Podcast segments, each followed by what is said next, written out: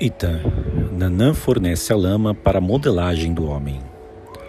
Dizem que quando Olorum encarregou Oxalá de fazer o mundo e modelar o ser humano, o orixá tentou vários caminhos.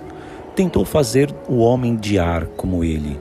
Não deu certo, pois o homem logo se desvaneceu. Tentou fazer de pau, mas a criatura ficou dura. De pedra ainda a tentativa foi pior. Fez de fogo e o homem se consumiu. Tentou azeite, água e até vinho de palma e nada. Foi então que Nanamburucu veio em seu socorro. Apontou para o fundo do lago com seu ibiri, seu cetro e arma, e de lá retirou uma porção de lama.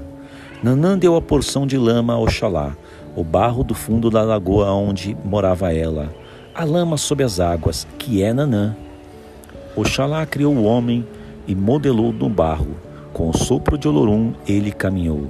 Com a ajuda dos orixás, povoou a terra.